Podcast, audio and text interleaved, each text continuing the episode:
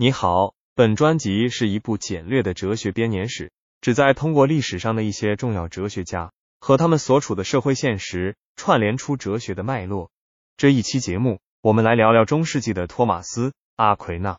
托马斯·阿奎那是中世纪基督教哲学的另一位杰出代表，他生活在十二世纪末至十三世纪初的欧洲，这是一个知识和学术繁荣的时期。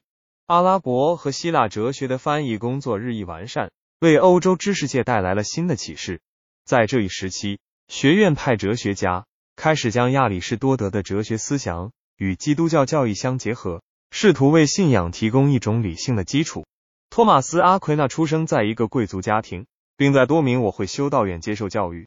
随后，他赴巴黎和科隆学习神学和哲学。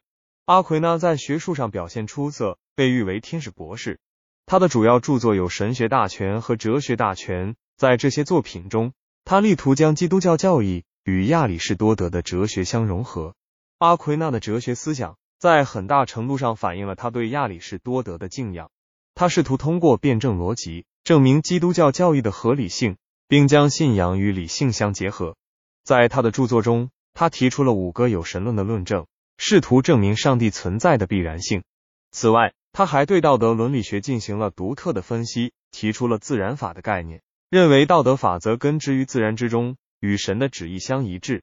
阿奎那的哲学思想不仅在当时产生了重要影响，而且对后世产生了深远的影响。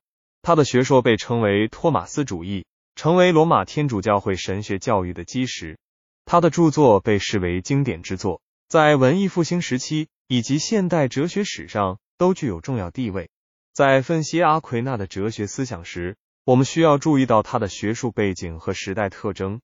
正如前文所述，阿奎那生活在欧洲知识界繁荣的时期，接受了良好的教育。他的教育背景和亚里士多德哲学的研究，使他能够将古典哲学与基督教教义相结合。这种结合在他的哲学中表现为尝试用理性和辩证逻辑为基督教教义提供支持。托马斯·阿奎那在《神学大全》。等著作中展示了他对亚里士多德的敬仰。他将亚里士多德的德性伦理学与基督教教义相结合，强调人的道德行为应当追求最高善，及与神的旨意相一致。这种结合使得阿奎那的道德伦理学具有独特的地位，为基督教提供了一种德性伦理的理论基础。此外，阿奎那关注信仰与理性的关系。他认为，虽然某些基督教教义是超越人类理性的。但理性仍然可以作为辅助手段，帮助人们更好的理解信仰。在这一点上，他的观点与奥古斯丁的信仰主义相区别。奥古斯丁强调信仰对于理解神圣真理的重要性，而阿奎那则试图通过理性来证明信仰的合理性。阿奎那还对自然法进行了研究，他认为自然法是神赋予人类的一种道德规范，人类可以通过理性来认识这些规范。在这一点上，阿奎那的观点。与斯多格学派的自然法观念相一致，但他将自然法与神的旨意联系起来，使其具有更强的宗教色彩。总之，托马斯·阿奎那的哲学思想是基督教哲学的重要组成部分。他试图将信仰与理性相结合，为基督教教义提供理性支持。他的学术背景和对古典哲学的研究，为他的哲学思想提供了丰富的素材，使他成为中世纪哲学史上的一位杰出代表。托马斯·阿奎那的哲学成果在他所处的时代产生了深远影响，并在后世得到了进一步发展和推广。托马斯·阿奎那对教会哲学产生了重大影响，他的托马斯主义学说成为罗马天主教会的官方神学教义，对后世的神学教育产生了深远影响。尤其是在文艺复兴时期，人们对古典哲学的重新发现，使得阿奎那的学说得到了进一步的传播和发扬。此外，托马斯·阿奎那的哲学思想对现代哲学也产生了影响。他关于信仰与理性关系的探讨，为后世哲学家提供了有益的启示。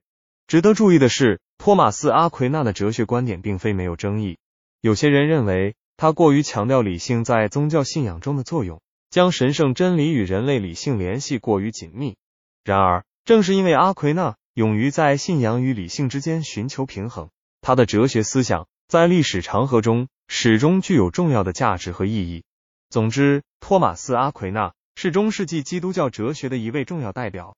他的生平和学术背景为他的哲学思想提供了丰富的素材。他试图将信仰与理性相结合，为基督教教义提供理性支持，同时对道德伦理学和自然法进行了独特的研究。阿奎那的哲学思想在他所处的时代产生了深远影响，并在后世得到了进一步发展和推广，为基督教哲学的发展奠定了坚实的基础。